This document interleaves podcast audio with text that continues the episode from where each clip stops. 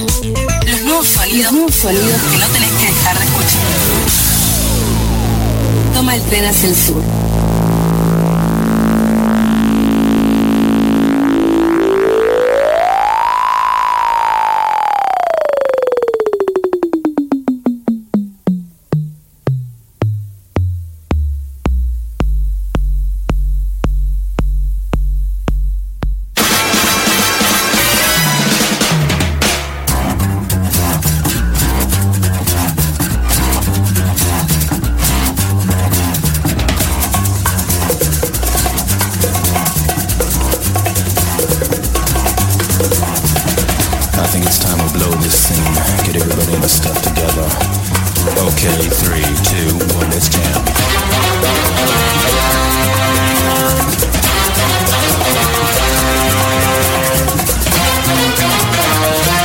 Con ustedes, Rodrigo Fedele. Bien, y entramos al segundo bloque de una manera totalmente inmejorable, diría yo.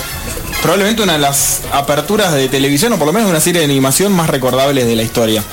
En particular, esto que estamos escuchando, esa especie de hard bop mezclado con fusión, ritmos latinos, bongoes y tantos sonidos que reconocemos y que nos acercan tanto a otras bandas y otros sonidos que ahora vamos a estar viendo dentro de poco. Esto que estamos escuchando es Tank, está interpretado por The Seatbelts, básicamente la banda que dirigía Yoko Kano y que era el tema de apertura de Cowboy Vivo, aquella serie que se estrenó originalmente en 1998 a partir de la producción del estudio Sunrise, luego absorbido por Bandai, como básicamente casi todas las series más exitosas de, anime, y que en realidad tuvo, tuvo su época de esplendor en el 99, porque yo no sé si recuerdan, pero en fines de los 90 hubo una eh, teoría bastante conspirativa contra el anime que produ- producía algo así como una especie de esquizofrenia en todos los niños que la miraban y empezó a haber un montón de incidentes entre, entre algunos de ellos el asesinato de un pibe por parte de otros. Dígame, Juan Pablo Lima, lo veo ansioso por comentar. Toda esa locura del anime eh, surge a causa de un famoso episodio de Pokémon, que Sí, señor. luego también sería, eh, como, como todo en Los Simpsons, es reseñado en su momento. Es un, un famoso episodio donde se- hay una especie de luces estroboscópicas y un efecto raro de una transformación de un Pokémon, que ahora no recuerdo cuál era, y que muchos chicos terminaron con ataques epilépticos. Ah, recuerdo, Dice, dice la leyenda, porque la verdad no recuerdo que se haya con- confirmado ningún ataque epiléptico o haya muertes de niños que hayan visto el episodio de Pokémon. No, pero es cierto que usted está hablando del capítulo de Simpson que retoman el de los androides eh, si- androides epilépticos, androides Exacto. psicodélicos que terminan todos flasheando en el piso cuando viajan a Japón. En Sí, efecto. sí, todo por por de de Pokémon. Homero finge un ataque de epilepsia y dice que tiene hambre y quiere ir a comer, así cierra básicamente la escena. Pero es cierto que, que, bueno, es un momento de, de, crisis para la producción del anime en Japón particularmente y tal es así que Cowboy Bebop, si bien se estrena en el 98, es el año de lanzamiento, lanza sol- solo algunos capítulos salteados. O sea, la serie originalmente completa termina saliendo en, abril del 99, recién, casi unos casi un año después. Eh, y en el 98 se lanzan algunos capítulos salteados, que es una serie que daba para eso, porque si bien tiene una línea de continuidad, o sea, en varios capítulos se vuelve a la historia de los personajes y se van tirando hilos dorados que terminan confluyendo en un final, digamos, en un desenlace de, toda una historia general. Hay como microhistorias en cada sesión, como se suele llamar en, en Cowboy Vivo, en realidad, en cada episodio que realmente pueden ser vistas por separado, o sea, tienen un comienzo y un final en los 22 a 24 minutos que dura cada capítulo. Pero bueno, lo cierto es que Cowboy Bebop es una serie muy particular por muchas, por muchas razones. La principal es la música, lo que estamos escuchando de fondo, esto que conoció como Tank, la apertura, eh, es solo una representación de cuatro y si no me equivoco cinco discos de Cowboy Bebop que han sido lanzados a través de la banda de Siebelts, una banda de sesionistas japoneses, neoyorquinos y parisienses, parisinos, Parisinos. o parisienses. Parisiens. Beto a saber ahí como los cigarrillos de Pablo Regada.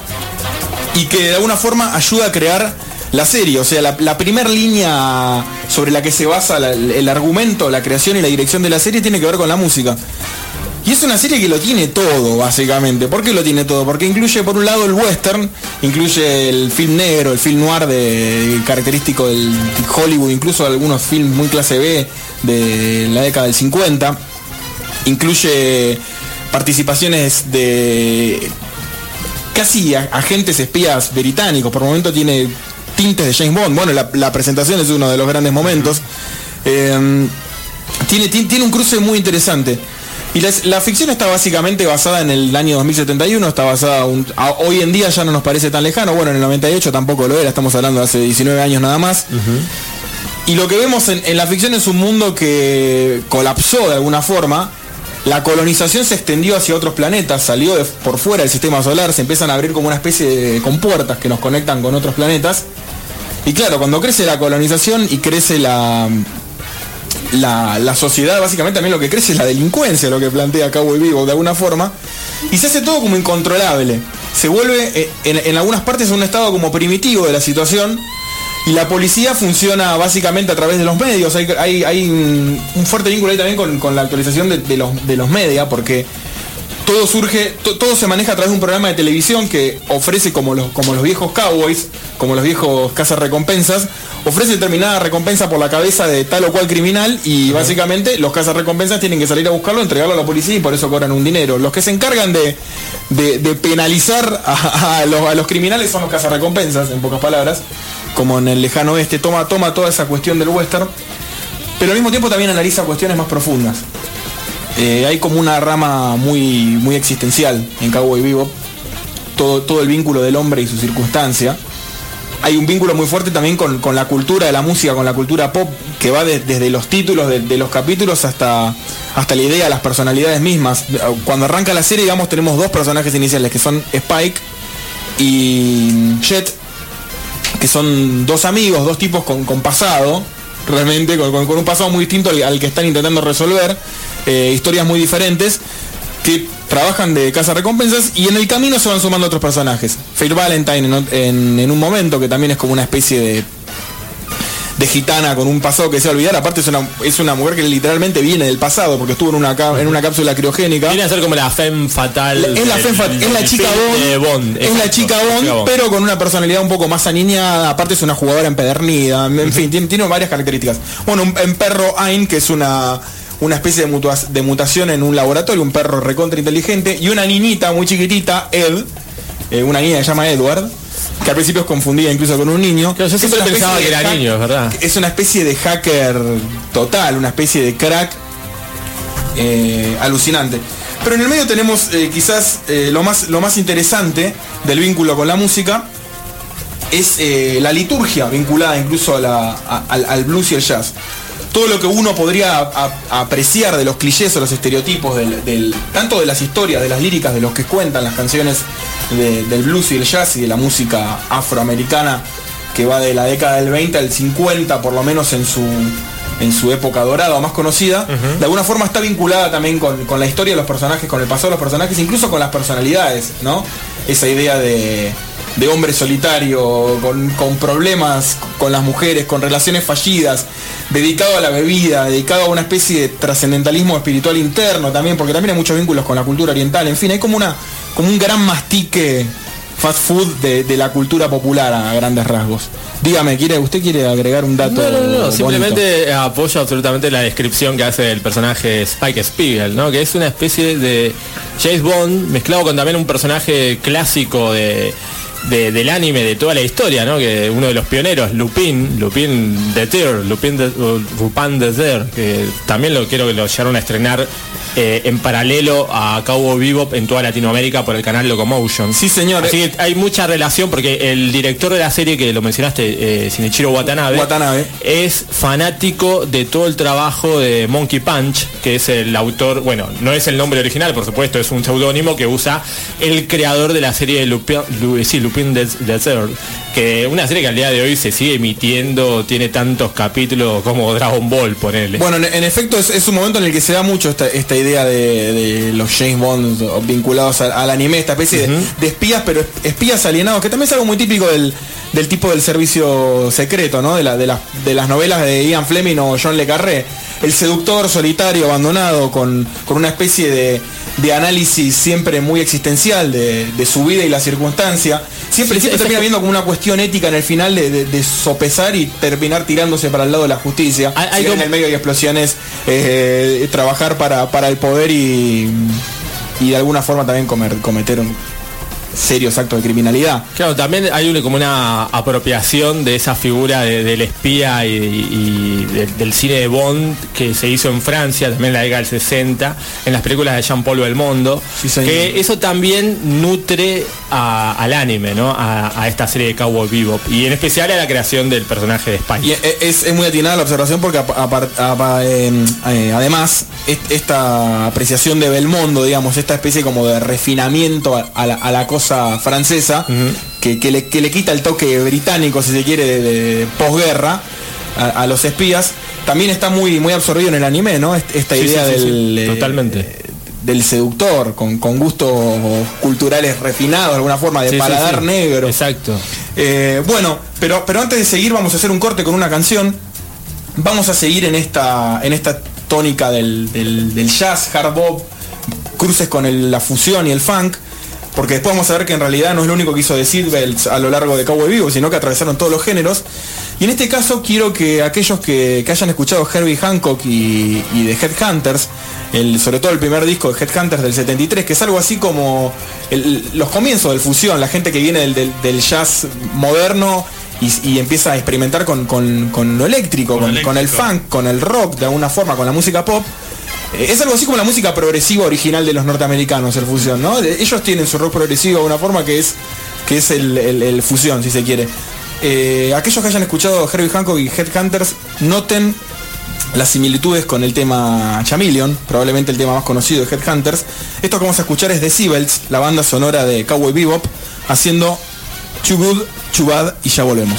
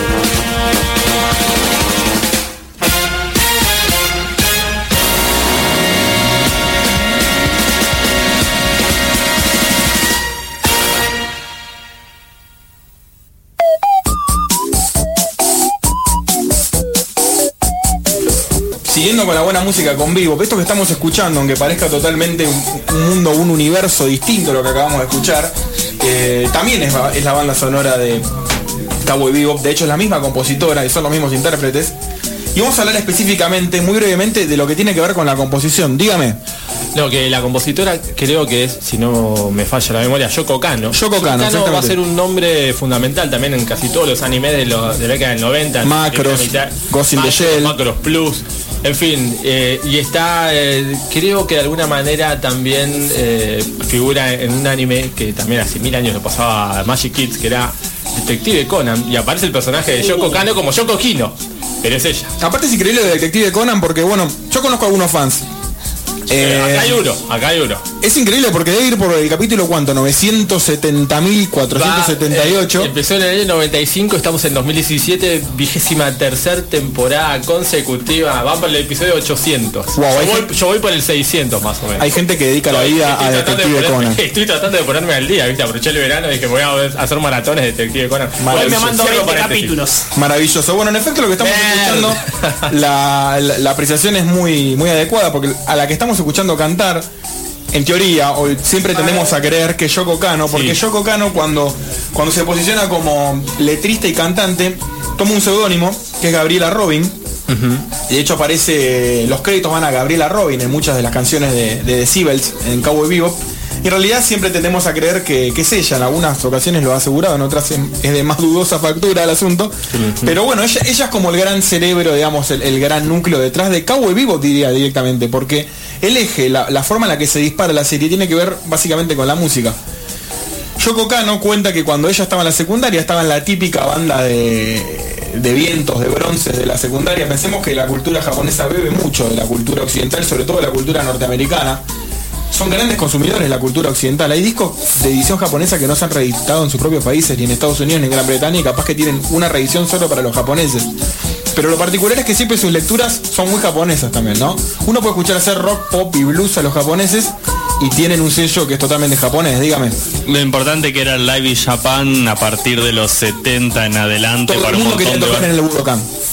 Todo el mundo quería tocar en el Budokan. Toda banda de hard rock o progresivo tenía que tocar en el Budokan en la década del 70. Tal cual. Coincido plenamente. Y en el caso de Yoko Kano, bueno, tocando en la, en la banda de la secundaria, en esta banda de bronces y vientos, dice, me aburre esto, o sea, las composiciones que lo dan son completamente aburridas. Yo necesito hacer algo que a la gente le haga hervir la sangre, que tenga ganas de bailar, de mover la patita y sacudir la cabeza. Y empieza a pensar algunas composiciones que están muy vinculadas a esto que estamos escuchando, al, al hard bop, al bebop, que de hecho el cowboy bebop, si bien el bebop es el nombre de la nave, eh, de la nave principal en la que viaja el grupo protagonista, digamos, toma justamente el nombre de- del bebop, del, del género del, de jazz moderno en la década del 40, que, que de alguna forma hicieron grande Charlie Parker, Gillespie y demás. Y después viene el hard bop en los 50, ya podemos pensar en Coltrane, en Miles Davis, claro. Que son por ahí rítmicas más ajustadas, más, más pensadas en el ritmo, pero son, son esas variaciones, ¿no? Que también hay gente que se aburrió, se aburrió de la Big Bang, se aburrió del sonido imperante y, y decide hacer cambios, transformaciones. Transformaciones sumamente importantes para la cultura popular, por cierto. Así que to- toda la, la producción de la serie está vinculada a la música. Si uno ve eh, las escenas, las danzas, los ritmos, los movimientos de los personajes están profundamente vinculados a lo que está sonando de fondo. Nunca en un anime fue tan importante, estuvo tan en primer plano la música. Si uno ve las peleas, por ejemplo, de Spike, eh, lo- los cruces que tiene con algunos de los, de, los, en los enfrentamientos que tiene, Bueno, digamos, ahí, sus- también hay otra, enemigos. hay otra gran influencia en las peleas, en los combates, que es Bruce Lee. Por Otro- supuesto. Otro más que faltaba en la licuadora. Sin lugar a dudas, el, eh, eh, es ese cruce, eh, el otro cruce que nos faltó nombrar entre, entre el film negro, el, el western y, y los espías, digamos, son las películas de Bruce Lee. Pero además de, de- de tener esa, esa utilización del kung fu y de las artes marciales, está todo como totalmente coordinado a partir de la música. Está, parece que hubiera una partitura escrita sobre el baile, es como una, una danza hermosa, las peleas, que están situadas a partir de lo que, de lo que es la música, de la música que está sonando.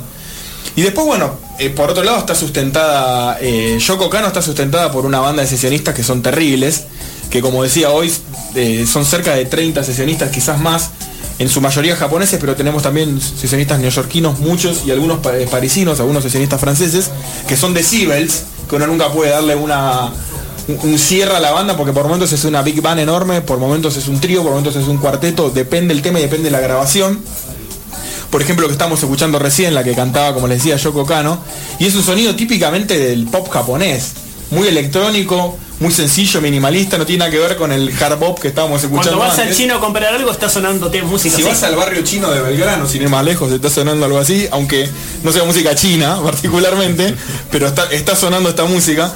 Y tal es así que bueno, uno puede decir, decibels puede ir desde eh, el folk, el blues, el jazz y el rock, al hard bop, la música japonesa y todo con una perfección excelsa, digamos, ¿no? Ejecutados. Son realmente músicos sesionistas de, de mucha calidad. Eh, así que yo diría para cerrar este, este bloque hermoso dedicado al anime, poner un moño así y una, una frutillita arriba. Vamos a cerrar con un tema que no tiene nada que ver a lo que recién escuchamos. Aquellos fanáticos de, de Richard Ashcroft, como el A señor ver, hoy, me dediqué a, a el señor que está allá afuera también, el amigo que nos está saludando. Tenemos el señor Emerson, muy bien, le damos un saludo. Eh, otro fan de Richard Ashcroft. Hoy armé como el bloque para complacerlo Juan Pablo Lima, no sé si, si se Ah. da cuenta. Sí, sí, la verdad, me, me doy cuenta. No, pero es cierto que, bueno, algunos lo recordarán quizás por el, por el ser el líder de, de Ver, pero en los últimos años se ha convertido en una de las figuras más importantes de- del- del pop británico, sin lugar a dudas. Lo tuvimos acá hace muy poco, en el Personal Fest. y Yo diría que del rock inglés de los últimos 20, a- 30 años, si querés, es una... No, 20, 20, digamos 20. Sí, sí, yo, yo, yo concuerdo el, que el compositor inglés más importante de los últimos 20 años. Ahí está. por lo menos en la música pop ha ha sabido dar un, un giro y una marca muy personal, ¿no? Así que con, con este aroma muy a lo Ashcroft, desde las melodías, desde las orquestaciones y lo que vamos a escuchar un poquito más allá, vamos a cerrar este bloque de- dedicado a Cowboy Bebop con este tema interpretado por The Sibels que se llama Call Me, Call Me y suena así.